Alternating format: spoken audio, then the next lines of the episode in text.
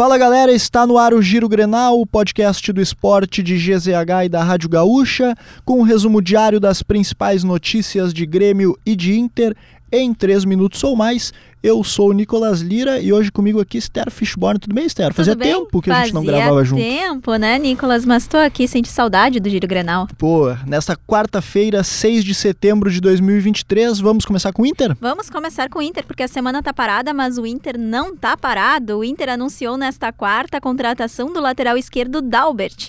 O jogador de 29 anos assinou um contrato de três meses com o clube. O vínculo tem cláusulas de produtividade e prevê renovação automática para 2024, caso algumas metas sejam atingidas.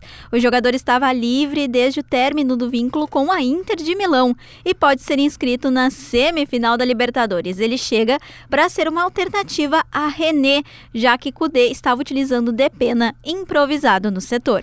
E o Inter realizou mais uma atividade nesta manhã no CT Parque Gigante, visando a sequência da temporada. A atividade comandada por Cudê teve desfalques. Seis titulares estão ausentes ou por convocações ou por lesões.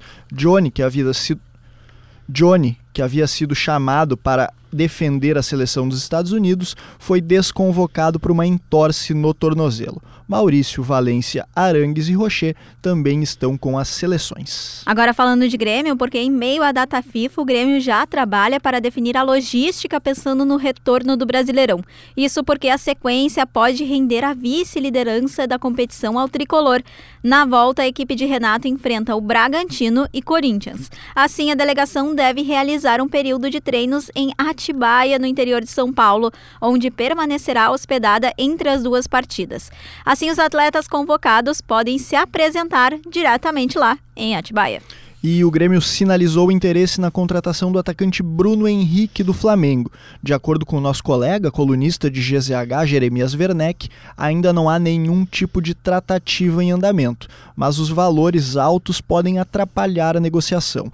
O jogador sinalizou a intenção de receber um milhão e meio de reais mais luvas. O contrato de Bruno Henrique com o Flamengo termina no fim do ano e os cariocas ainda aguardam a final da Copa do Brasil para iniciar conversas para a renovação com o jogador, que é ídolo no clube carioca. Siga o Giro Grenal na sua plataforma de áudio preferida, deixe sua avaliação, ative o sininho para receber uma notificação sempre que um episódio novo estiver no ar.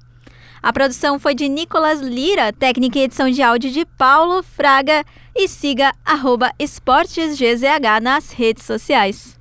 Esther, a gente costuma falar de, de, uma coisa divertida, uma coisa uh, leve, né, nesse pós-créditos, mas hoje a gente vai falar de uma coisa que, que não é legal, né, mas ao mesmo tempo a gente vê a solidariedade aí uh, dos times com as vítimas das fortes chuvas que atingem o Rio Grande do Sul, né, em meio a esse momento difícil, uh, a gente vê essa mobilização em prol aí das pessoas que estão precisando de, de muito auxílio aí nesse momento difícil, né? É isso, Nicolas. Inter, Grêmio e Juventude já anunciaram que vão fazer ações para arrecadar mantimentos e itens de primeira necessidade para os municípios do Vale do Taquari atingido pelos temporais. Grêmio vai ter pontos de coleta na Arena, na Grêmio Mania e também no Departamento Consular.